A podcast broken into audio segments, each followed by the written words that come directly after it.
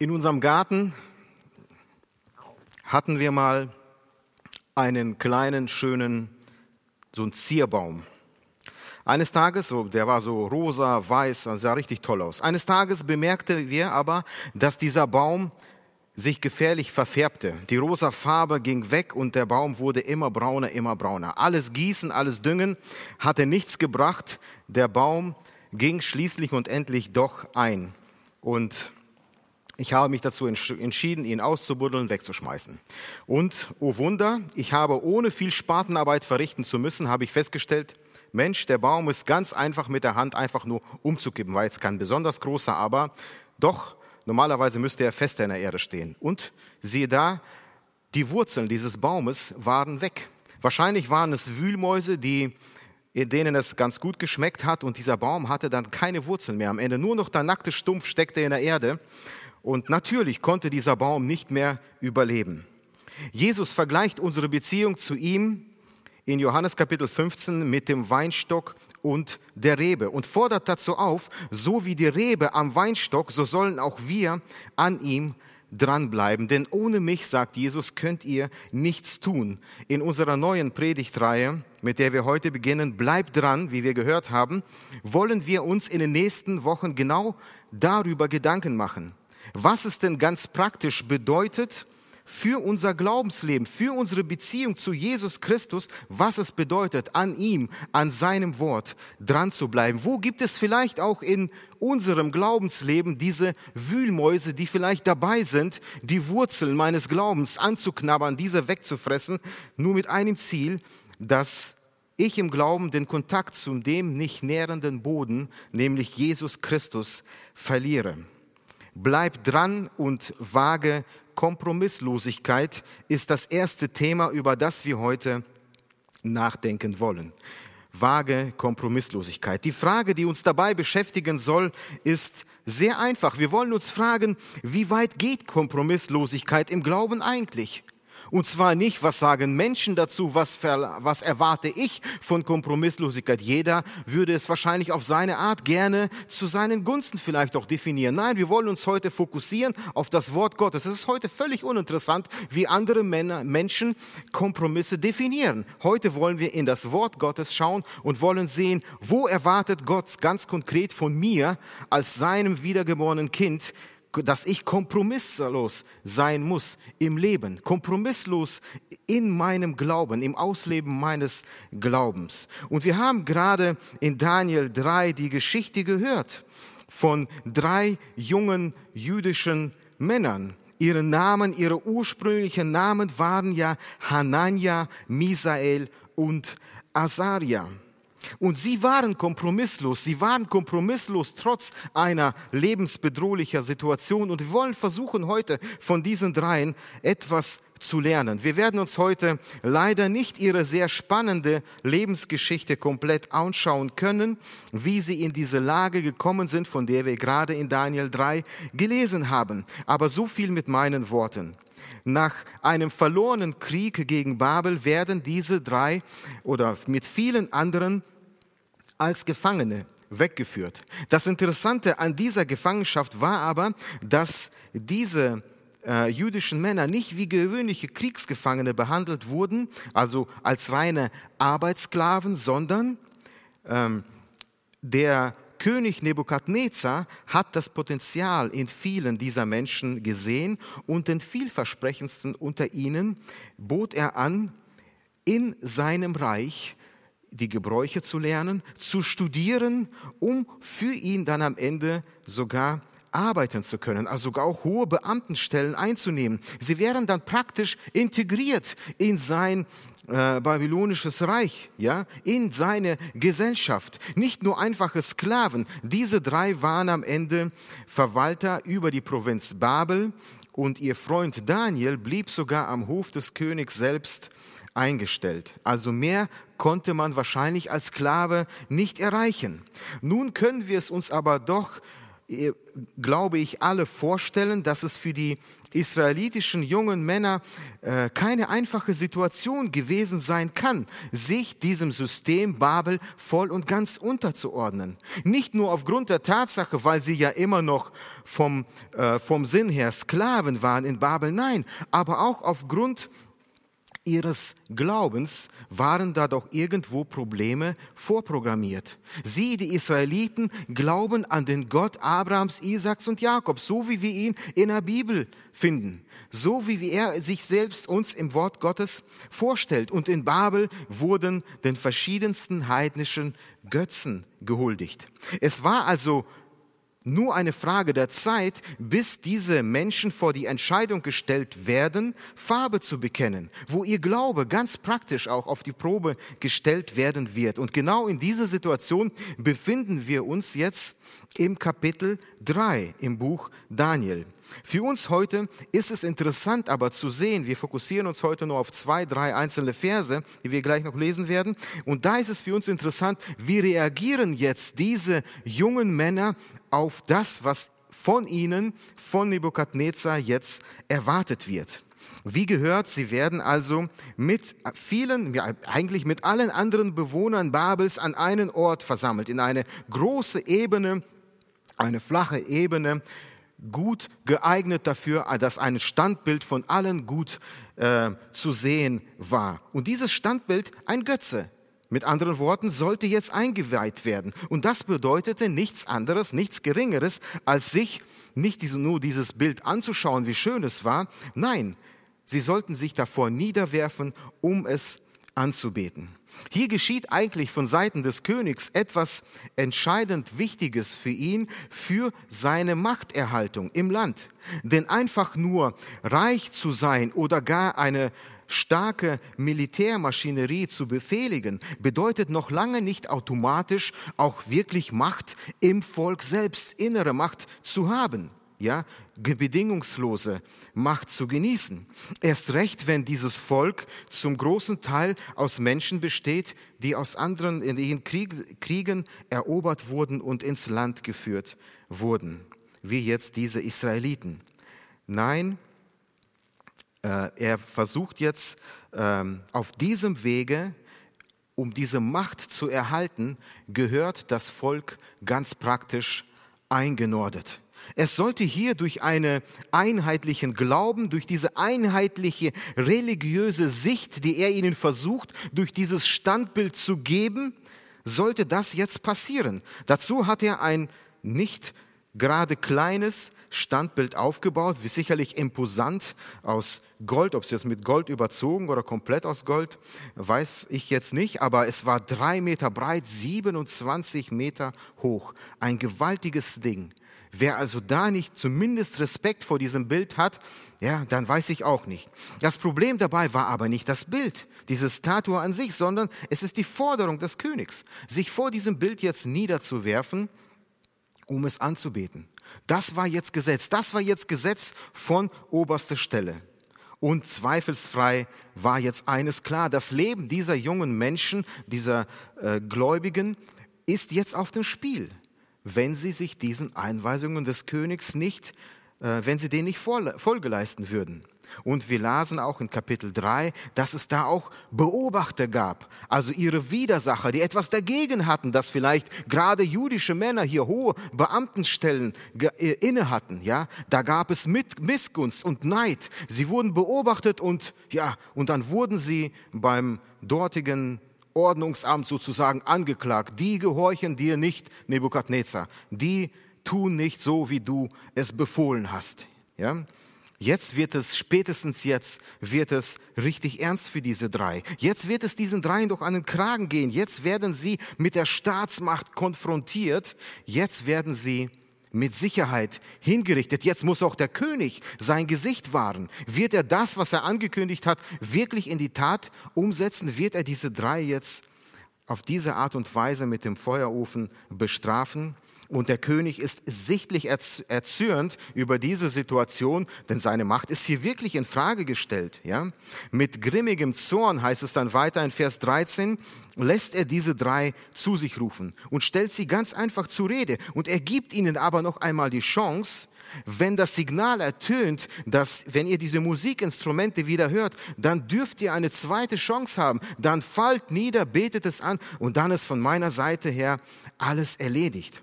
Aber dann kommt auch seine Warnung ab Vers 15.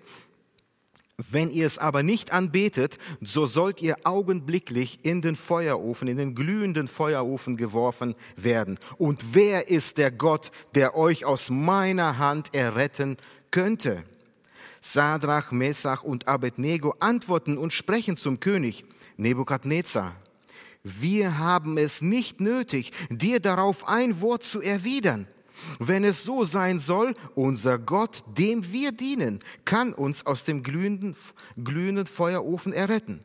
Und er wird uns ganz bestimmt aus deiner Hand erretten, o König. Und auch wenn es nicht so sein soll, so wisse, o König, dass wir deinen Göttern nicht dienen und auch das goldene Bild nicht anbeten werden, das du aufgestellt hast. Damit sind die Fronten wohl geklärt. Das ist mal eine Ansage, finde ich. Stell dir aber einmal vor, in deinem Gedanken, stell dir einmal vor, du wärst in so einer Situation wie diese drei jungen Menschen. Welche Gedanken würden dann dir in diesem Augenblick wohl durch den Kopf schießen? Auf der einen Seite muss man doch einmal sagen, eigentlich ist es von diesem mächtigen König doch einfach nur nobel, dass er diesen drei Querschießern, sage ich mal, da, dass er denen noch eine Chance gibt. Eigentlich hätte er mit ihnen vielleicht gar nicht diskutieren brauchen, ja, aber nein, er gibt ihnen noch eine Chance und sagt, hört mal zu, wenn das nächste Mal die Musikinstrumente ertönen, macht es, verbeugt euch, betet an und dann ist von meiner Seite alles, alles gut. Das ist doch einfach nur nobel von ihm, oder? Oder vielleicht denkst du, was ist schon dabei? Wenn ich mich vor diesem Bild niederwerfen? Warum haben diese drei es nicht gemacht? Es geht doch immerhin um ihr Leben. Sie können doch nicht aufgrund so einem dummen Bildes vielleicht ihr Leben aufs Spiel setzen. Und innerlich können sie ja immer noch ihren wahren Gott anbeten. Sie tun ja nur so, als ob sie sich verbeugen. Innerlich stehen sie fest und innerlich beten sie zum lebendigen Gott im Himmel.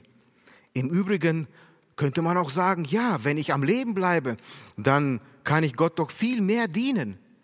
Warum muss ich jetzt mein Leben auf diese Weise lassen und dann entgeht auch Gott mein Dienst vielleicht? Das wären wahrscheinlich die logischen Gedanken, die vielen von uns, vielleicht hier und da, auch mir, durch den Kopf gehen würden. Aber diese drei, und das ist das Entscheidende, Entschiedene, was man bei ihnen hier hört, wir haben es nicht nötig, o König, dir eine Antwort darauf zu geben. Mit anderen Worten, König, König hin, König her, wir haben es heute nicht nötig, einen faulen Kompromiss mit dir einzugehen. Sie haben diesen König durchschaut. Kompromiss, einen faulen Kompromiss mit dir einzugehen. Dazu waren sie eindeutig nicht bereit. Also ich weiß nicht, ob dieser mächtige Weltherrscher so eine klare Ansage von diesen einfachen Jungen erwartet hat. Ich habe uns aus diesen, aus diesen Versen drei Punkte herausgenommen, über die ich mit euch heute nachdenken möchte, die uns zeigen, wo wir ganz klar vom Wort Gottes her aufgefordert werden. Hier ist eine Grenze. Hier ist eine Grenze gesetzt von Gott, von ganz oben. Hier ist eine Grenze gesetzt, die nicht verschoben werden kann. Hier ist eine Grenze, wo ihr verpflichtet seid als Kinder Gottes, wo wir verpflichtet sind, ganz einfach keine faulen Kompromisse einzugehen. Das ist Kompromisslosigkeit, die Gott uns von uns eindeutig erwartet. Hier geht es nicht um Nebensächlichkeiten. Hier geht es nicht, was mir schmeckt oder nicht, was ich essen kann oder nicht, was schön aussieht oder nicht. Nein, hier geht es um fundamentale Dinge, in die Gott bezüglich Gott Kompromisslos, der erste Punkt, kompromisslos im Blick auf Gott. Der zweite Punkt ist kompromisslos in der Anbetung Gottes. Und die dritte Aufforderung, kompromisslos in völliger Abhängigkeit von Gott. Wir kommen zum ersten Punkt, kompromisslos im Blick auf Gott. Wisst ihr, was ich das Interessante fand an diesem gesamten Text, an dieser gesamten Situation, worüber ich mich ehrlich gesagt am meisten gewundert habe zuerst, das war, dass das gesamte Königreich Babel, sie waren ohne Wenn und Aber bereit, sich vor diesem Götzenbild niederzuwerfen. Ja, sie waren sogar bereit, diejenigen, die es nicht getan haben, anzuschwärzen beim König und sagen, da sind Menschen, die tun es nicht. Nicht, dass man einfach nur selber darüber nachdenkt, was, ist, was geht hier eigentlich ab? Nein, ohne zu überlegen, waren sie bereit, sich niederzuwerfen und andere anzuklagen. Es war doch ein fortschrittliches Land, möchte man sagen. Sie waren doch ein modernes Land. Sie hatten eine Kultur, eine, ähm, eine Kultur, die bis heute uns bekannt ist, erforscht wird, in Museen bewundert werden kann. Die hatten zwar ihre Götzenbilder, aber jetzt kommt Nebukadnezar, baut ein imposantes, größeres Standbild auf und behaupten, bitteschön, das ist der Neue. Das ist jetzt der Neue. Kommt zum Einweihung, kommt, kniet nieder und betet an. Das ist der neue Gott. Und das hat einfach gereicht. Das hat gereicht für das ganze Land und alle machten, ohne Wenn und Aber, ohne ihr Gehirn anzuschalten, machten sie einfach mit. Ja, mag aus Angst gewesen sein, aber auch wenn man Angst hat, kann man ja mal nachdenken. Wie kann nur ein ganzes Land nur dermaßen von blind Gehorsam sein, frage ich mich, ohne zu hinterfragen? Das würde doch heute überhaupt nicht funktionieren, oder?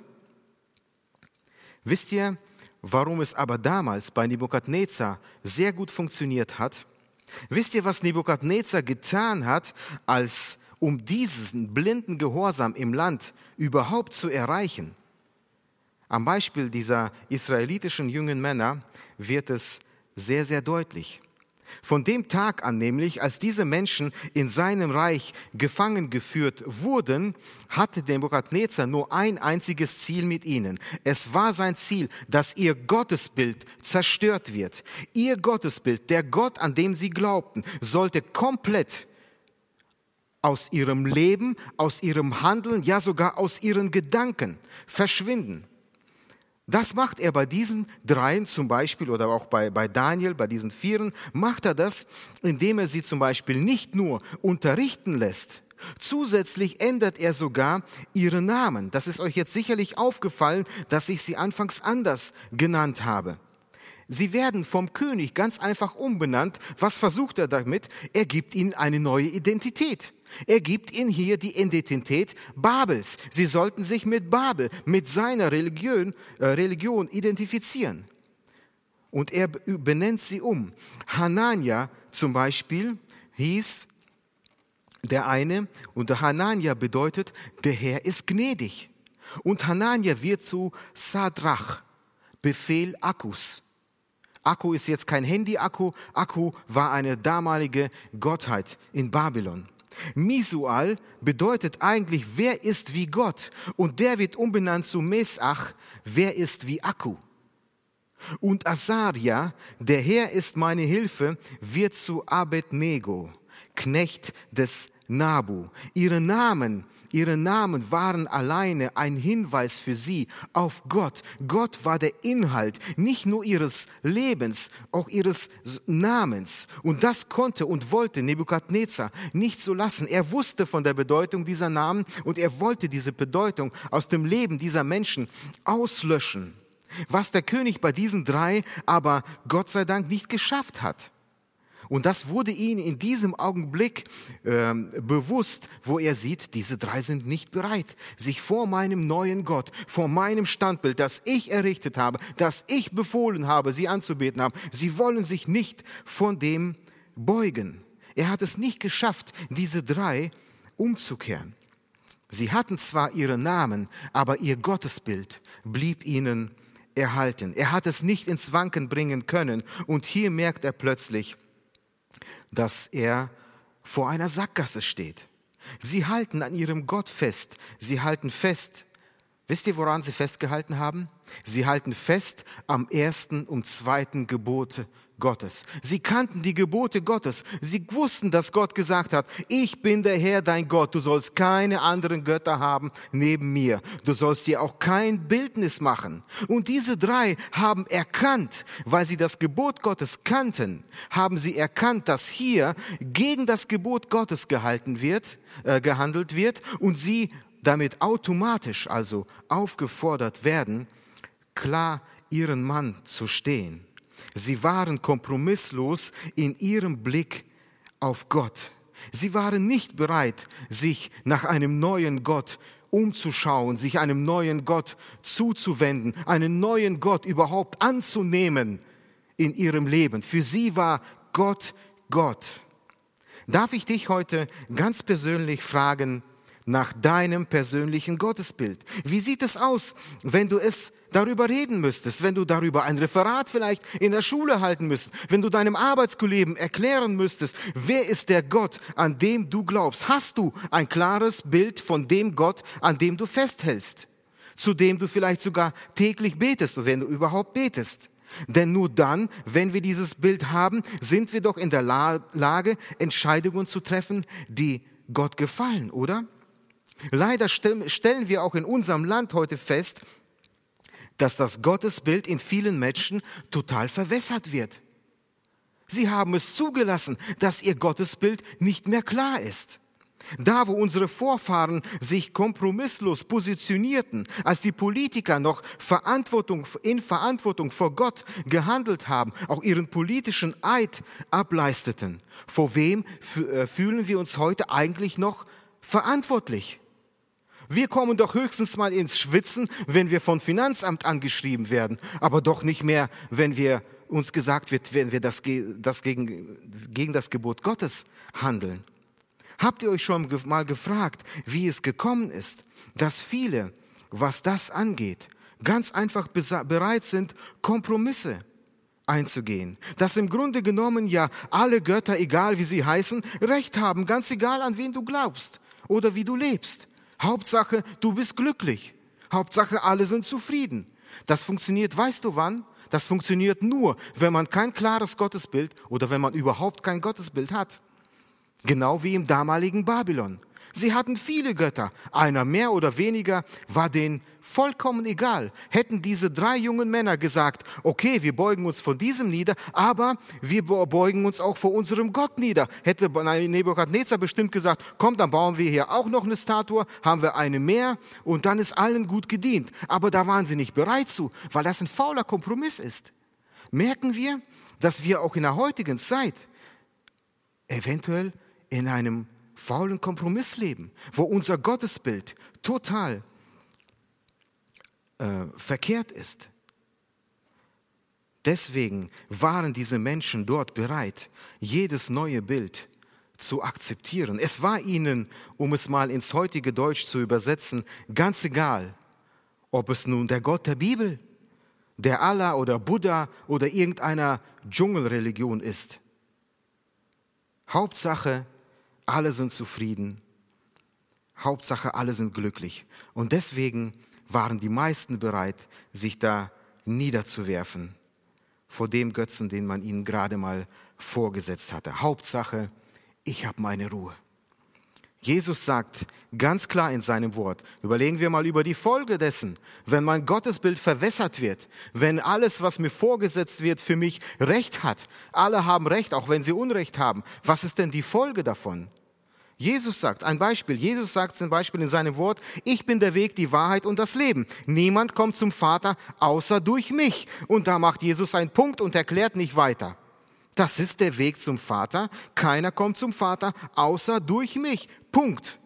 Wenn du an 20 andere Götter brauchst, glaubst, dann wirst du wahrscheinlich sagen, ja, so eng darf man das nicht sehen. Das ist ja total, ja, engstirnig, nur Jesus. Nee, das geht ja, funktioniert ja nicht. Das gibt doch viele andere Wege. Nein, es gibt keinen anderen Weg. Und das sagt nicht ich, das sagt Jesus selbst. Und jetzt darfst du entscheiden, wem du glaubst. Ich bin der Weg, die Wahrheit und das Leben. Niemand kommt zum Vater außer durch mich. Überleg doch einmal logisch. Wenn es viele Wege gäbe zu Gott, würde Gott seinen Sohn am Kreuz von Golgatha für dich und mich opfern. Dann hätte er doch niemals seinen Sohn als Opfer hingegeben. Er hätte ihn doch niemals sterben lassen. Wenn es zigtausend andere Götter und andere Wege geben würde, dann würde Gott seinen Sohn Jesus Christus ganz bestimmt nicht diesem bestialischen Tod am Kreuz hingeben. Aber weil es keinen anderen Weg gab als Jesus Christus, als seinen Sühnetod. Deswegen lässt Gott es zu. Und deswegen ist Jesus bereit. Und deswegen warnt er dich und mich heute und sagt, ich bin der Weg zum Vater. Und niemand kommt zum Vater außer durch mich. Merken wir, wie wichtig es ist auch für uns heute, ein klares Gottesbild zu haben. Wie gefährlich das ist wenn dieses Bild, wenn ich es zulasse, wenn das Bild Gottes in meinem Glaubensleben total verwässert wird, merken wir, wie irrsinnig das ist, wenn evangelische Pastoren neben anderen Religionen gemeinsam beten, jeder zu seinem Gott, und sie meinen dadurch eine Einheit zu propagieren. Das ist Quatsch. Das ist Verrat, das ist Kompromiss, das ist ein fauler Kompromiss, den heute leider auch große Kirchenvertreter bereit sind einzugehen. Aber hey, es ist nicht viel anders wie damals. Damals waren es nur drei, vier kleine jüdische Männer, die bereit waren, den Mund aufzumachen, die den Mut hatten, den Mund aufzumachen. Wer wird heute bereit sein, den Mund aufzumachen? Merken wir, wenn du heute kein, das ist eine Warnung, eine Warnung, die du ernst nehmen darfst oder die du in den Wind schießen kannst, kannst du machen, wie du willst. Aber das ist eine Warnung, die das Wort Gottes uns heute, uns allen heute, egal wo wir sitzen in dieser Welt, uns eine ganz klare Warnung ausspricht. Wenn dir heute nicht 100% klar ist, wer dein Gott ist, wenn du ganz nicht ein klares, hundertprozentiges Gottesbild hast, dann stehst du in der Gefahr, von jedem und allem verführt zu werden. Dann bist du in der Gefahr, dich vor jedem kleinen, nichtigen Götzen niederzuwerfen. Weil du das Bild Gottes, weil es verwässert ist in deinem Leben, weil du Gott verloren hast, weil du vergessen hast, wer Gott wirklich ist. Auch wenn du seit Jahren zur Kirche gehst, wenn du vergessen hast, wer Gott ist, dann dreh dich heute um. Eine komplette Drehung ist notwendig. 180 Grad und schau wieder in Richtung Gott. Schlag die Bibel auf. Schau an, wer Gott wirklich ist. Nur dann bist du in der Lage, in dieser Welt zu bestehen. Denn die Gefahr ist nicht nur damals in Babel gewesen, verführt zu werden, Kompromisse einzugehen, faule Kompromisse einzugehen. Die Gefahr ist heute genauso real und sie ist sichtbar. Wenn du einem Gott, wenn du Gott, wenn du wirklich ein klares Gottesbild hast, dann siehst du, dann wirst du erkennen, dass diese Gefahr sichtbar und real ist. Lass uns aber sehen, weiter im Text gehen und sehen, was dann als nächstes geschah. Es bleibt ja nicht einfach nur dabei, dass Nebukadnezar ihnen hier ein neues Gottesbild gibt. Nein, Nebukadnezar äh, erwartet auch einen zweiten Schritt von ihnen. Jetzt sollten sie sich alle auch vor, äh, vor diesem Gott niederwerfen, um diesen anzubeten. Aber auch da gehen diese drei, geben diese drei ihm eine ganz klare Abfuhr. Die sagen ganz einfach, Nebukadnezar, wir werden es nicht anbeten. Egal was du sagst und du kannst im Dreieck springen, wir werden es nicht anbeten. Sei kompromisslos in deiner Anbetung. Ich habe wirklich gestaunt, wo ich den Text gelesen habe. Ich muss ehrlich sagen, ich habe so oft gestaunt über diese drei, vier Verse und hier auch. Ne? Ich habe gestaunt über den Mut dieser jungen Menschen, dem König, dem, diesem mächtigen Mann, der eigentlich ihr Leben, ihr Leben war ihm nichts wert. Ob die da sind oder nicht, das war ihm Peng. Und die hatten trotzdem den Mut, ihm, diesem König, diesem mächtigen Mann, eine ganz glasklare Ansage zu machen. Ich habe mich gefragt, warum? Welche, äh, welche Voraussetzung muss in einem Menschen gegeben sein, dass man so deutlich, so unmissverständlich in der Lage ist, eine Antwort zu geben? Scheinbar auch ohne einen Moment darüber nachzudenken. Wir werden es nicht anbieten. Wisst ihr, warum das diesen jungen Menschen für sie so klar war? Weil gleich nach ihrer Gefangennahme etwas Entscheidendes in ihrem Herzen passiert. Daniel Kapitel 1, Vers 8 lesen wir, Daniel nahm sich in seinem Herzen vor, sich mit der feinen Speise des Königs und mit dem Wein, den er trank, nicht zu verunreinigen. Und das aus einem ganz einfachen Grund, weil er wusste, dass diese Dinge diesen heidnischen Götzen gewidmet oder geweiht waren. Diese Männer haben von Anfang an eine Entscheidung getroffen, nicht zu sündigen. Sie hatten ihre Normen, Normen, die sie sich nicht selbst gegeben haben oder der damaligen Gesellschaft ganz einfach angepasst wurden. Nein, es waren Normen, die sie aus dem Wort Gottes, an den sie glaubten. Aus diesem Wort hatten sie sie. Sie haben sich selbst, indem sie das Wort Gottes ernst genommen haben, ihren Glauben bewahrt. Sie haben dafür gekämpft. Sie haben an den Geboten Gottes, die sie kannten, festgehalten. Sie blieben dran an Gottes Werten.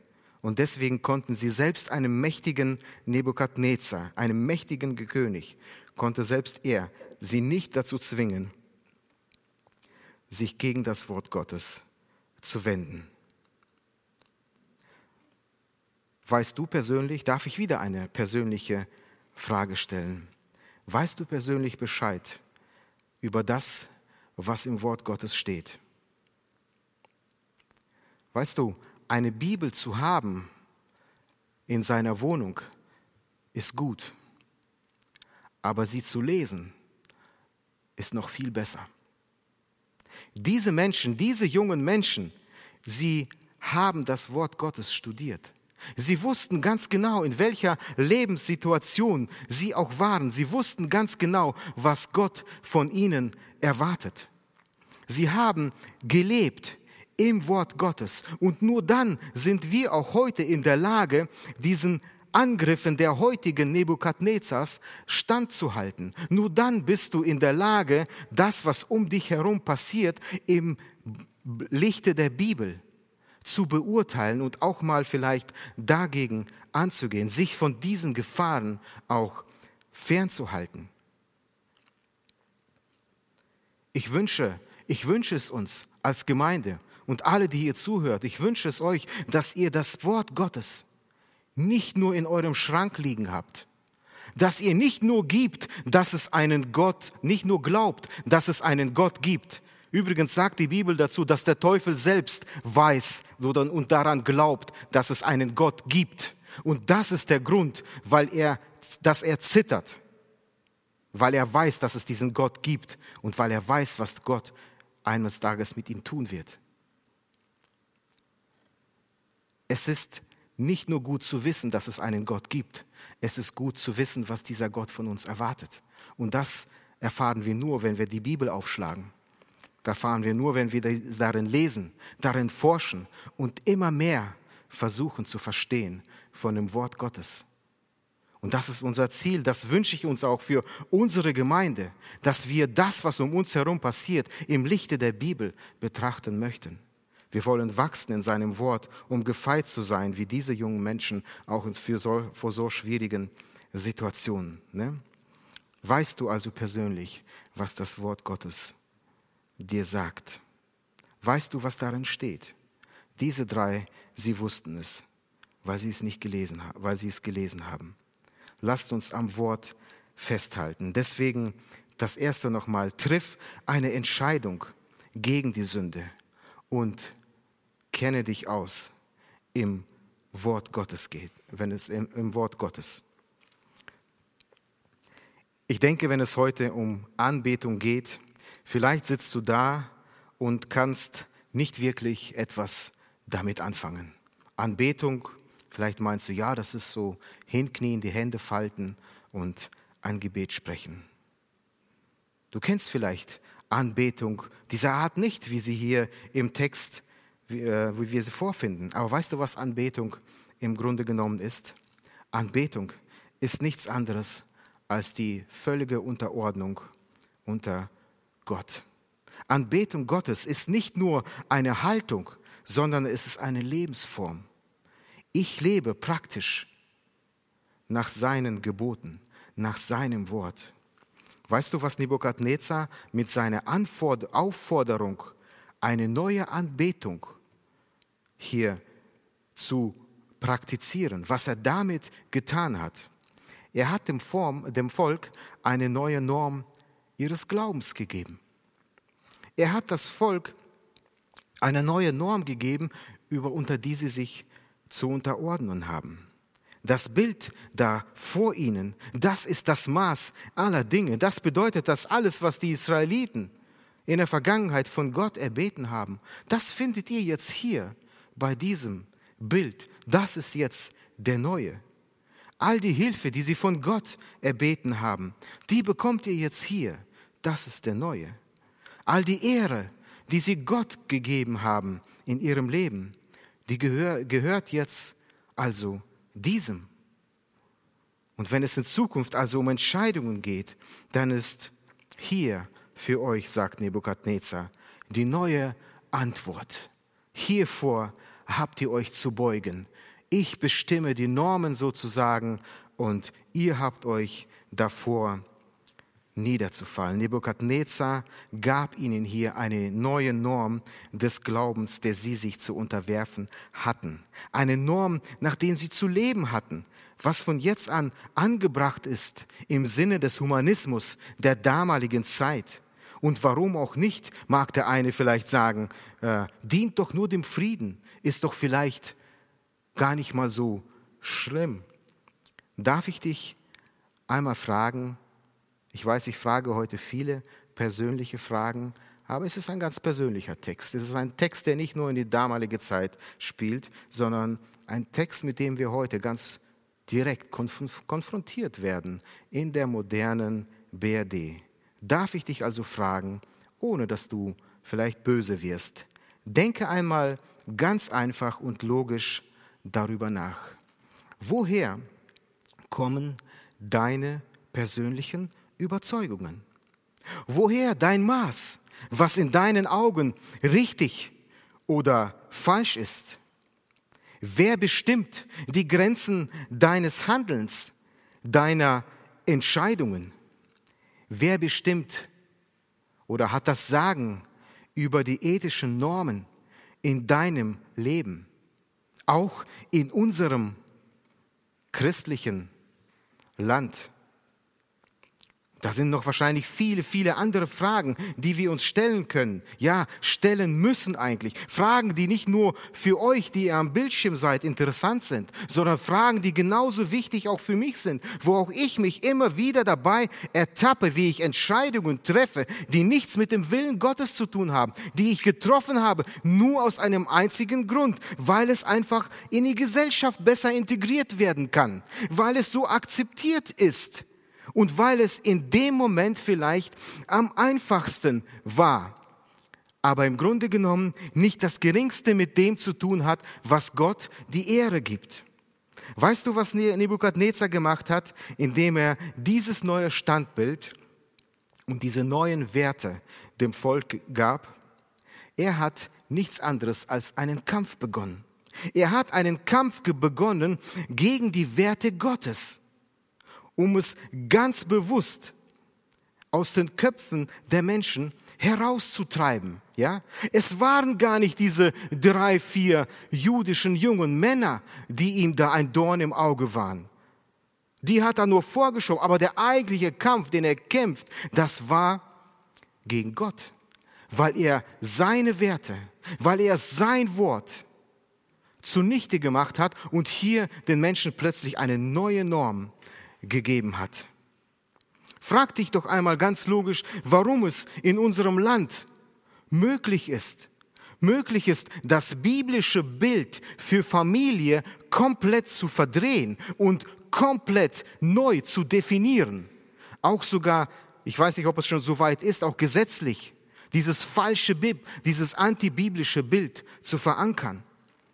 Weißt du, was das ist? Das ist ein Kampf gegen das Wort Gottes. Das ist nicht ein Kampf gegen meine Familie. Ich bin nur ein Pups im Wind. Ich bin klein. Ich kann da nichts machen. Diese Menschen merken es nicht, aber die kämpfen gegen Gott. Sie haben einen ganz anderen äh, Widersacher, den sie sich hier zum Feind machen. Man verdreht das biblische Bild für etwas, hier Familie als Beispiel, und definiert es neu. Und das ist jetzt die neue Norm, die du, Kind Gottes, dich zu unterwerfen hast. Vor dieser neuen Norm der Familie hast du niederzuknien und diese anzubeten. Er schuf sie als Mann und Frau, gilt plötzlich nicht mehr. Wir haben eine neue Norm. Und frage dich, ist das logisch? Ich denke nicht. Warum ist es möglich, in unserem Land die Gender-Ideologie so groß zu propagieren? Das, was vielleicht mal irgendwann ganz interessant angefangen hat und dass es nur, äh, nur mit Gerechtigkeit zwischen den Geschlechtern begründet wurde, das geht langsam zu weit. Es reicht der Welt heute nicht nur aus, zu akzeptieren, er schuf sie als Mann und Frau. Da mussten noch viele, viele andere Geschlechter zwischengeschoben werden. Wisst ihr, ich bin ja ein Mensch, ich bin, äh, das vielleicht auch manchmal mein Fehler. Ich treibe solche Dinge ganz gern mal auch auf die Spitze, um Menschen zum Nachdenken herauszufordern. Ich bin kürzlich Opa geworden und bin wieder neu verliebt, ja. Und die Kollegen fragen mich natürlich, was ist es denn, Junge oder Mädchen? Und dann habe ich gesagt, da werden wir sehen. Nach zwölf Jahren wird sich das Kind schon in eine Richtung entscheiden. Ist es wirklich das, was wir leben wollen? Ist es wirklich das, was für uns jetzt Norm ist? Er schuf sie als Mann und Frau. Punkt. Da gibt es nichts anderes. Wer etwas anderes behauptet, beginnt ein Kampf gegen den allmächtigen Gott, gegen deinen und meinen, gegen unseren Schöpfer. Frage dich weiter. Warum ist es möglich, dass ein Bremer Pastor vor dem Landgericht verurteilt wird, nur weil er das Wort Gottes klar predigt? Das ist das Land, in dem wir leben weil da ein Kampf geführt wird. Ein Kampf geführt wird, der uns die Augen eigentlich öffnen müsste und den nur einige wenige aufgreifen und bereit sind, auch mal Klartext zu sprechen. Es wird ein Kampf gekämpft, nur weil er das Wort Gottes gepredigt hat.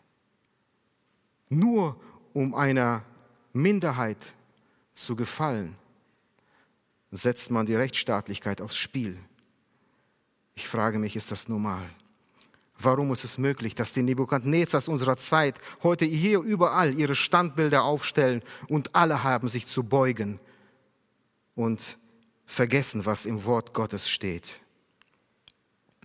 Warum nehmen wir nicht klare Worte in den Mund oder ein ganz aktuelles Anliegen? Es wird demnächst ein Gesetz verabschiedet gegen die Schredderung von Küken. Ich finde es gut, ich finde es echt gut. Das soll nicht passieren. Ich habe die Bilder gesehen. Furchtbar, was da getan wird. Das darf man nicht machen mit kleinen Tieren. Ich muss sagen, wo ich das gesehen habe, da kamen einem sogar die Tränen, wo ich gesehen habe, wie die Industrie damit umgeht und wie man versucht, das wirtschaftlich zu äh, er, äh, erklären. Aber darf ich dich fragen, wann hast du das letzte Mal Tränen darüber vergossen, dass 100.000 Babys in unserem Land abgetrieben werden? 56 Millionen jedes Jahr auf dieser Welt? Ist das das Land, in dem wir leben? Ja, das ist es. Und wenn Menschen auf die Straße gehen, um für das und diesem ungeborenen Wesen eine Stimme verleihen, dann sind es diese Gruppen, diese Gegner.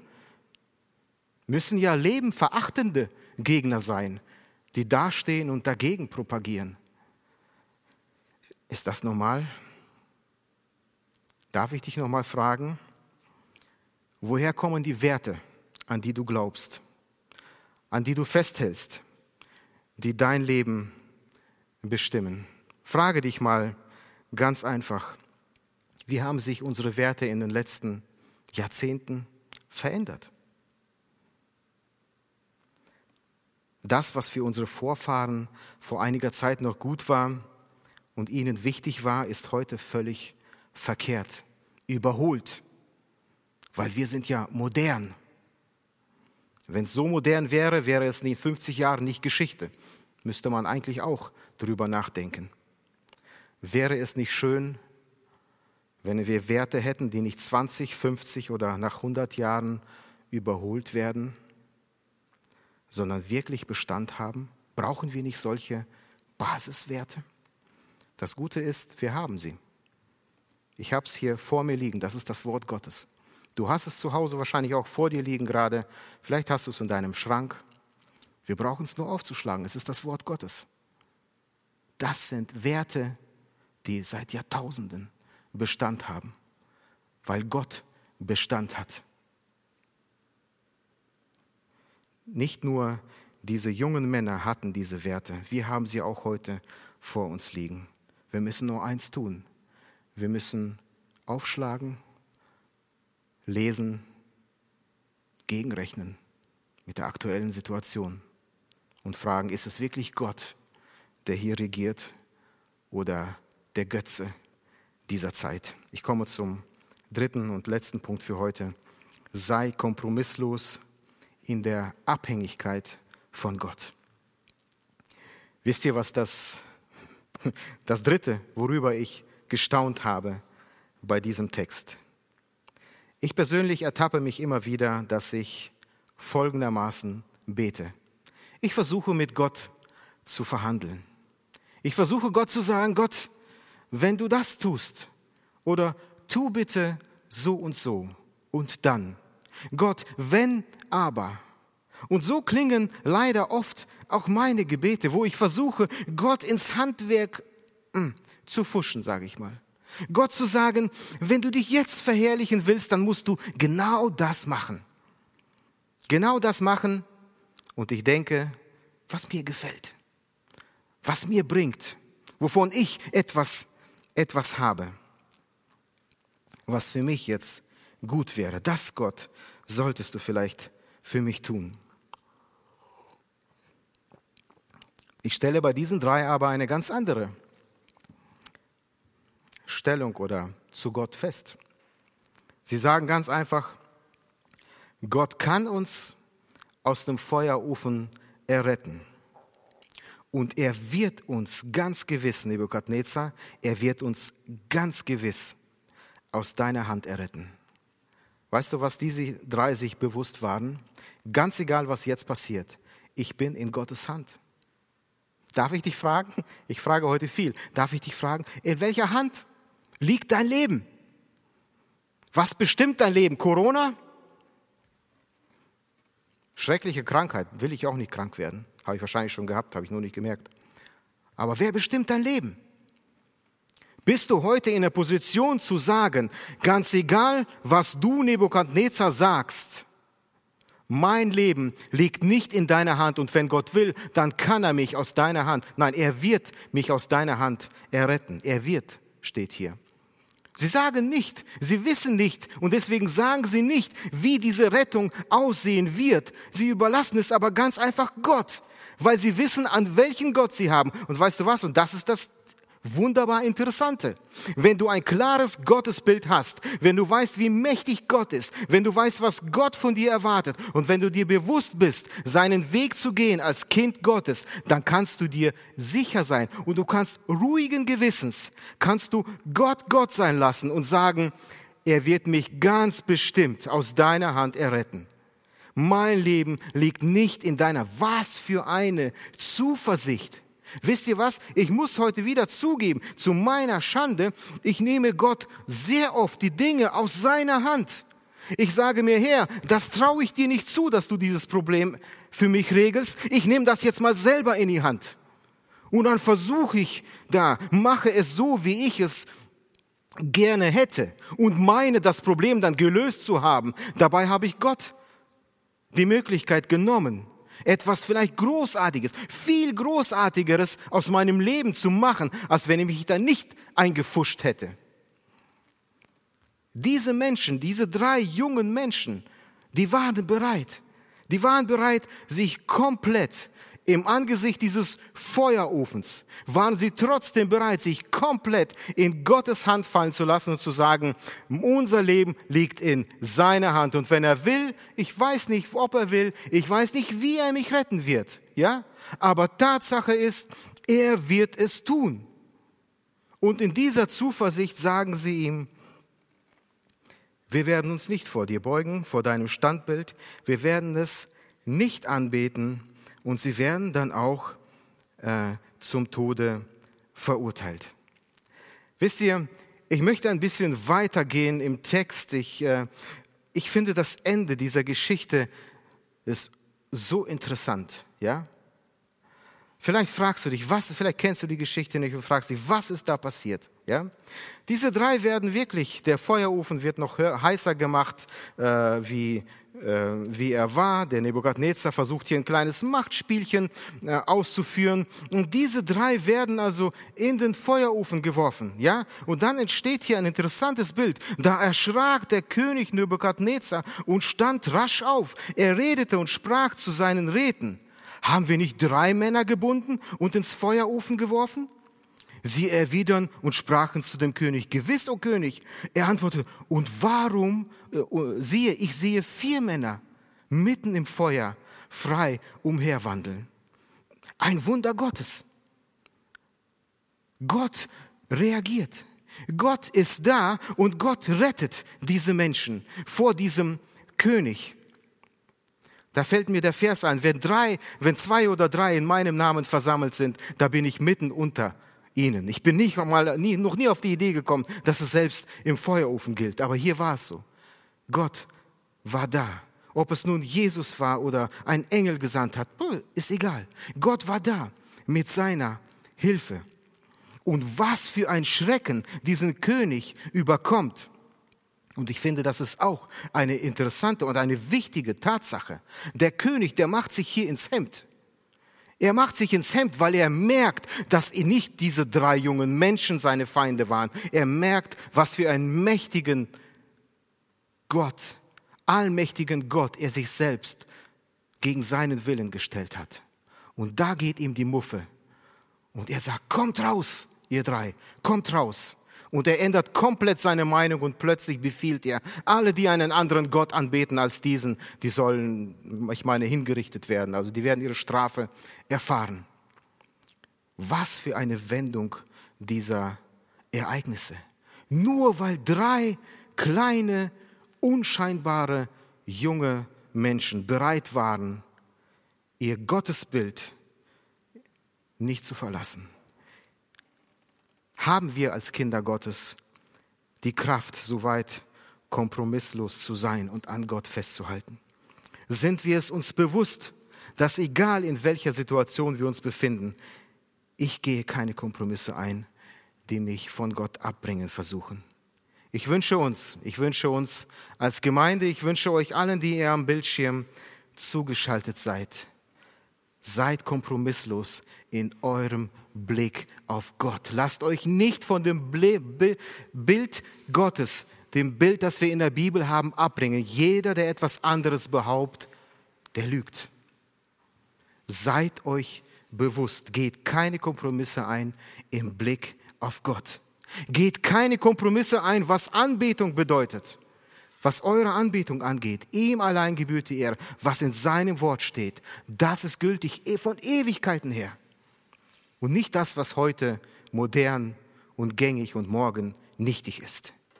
Und ich wünsche euch, seid kompromisslos und lasst uns lernen, kompromisslos zu sein in völliger Abhängigkeit von Gott.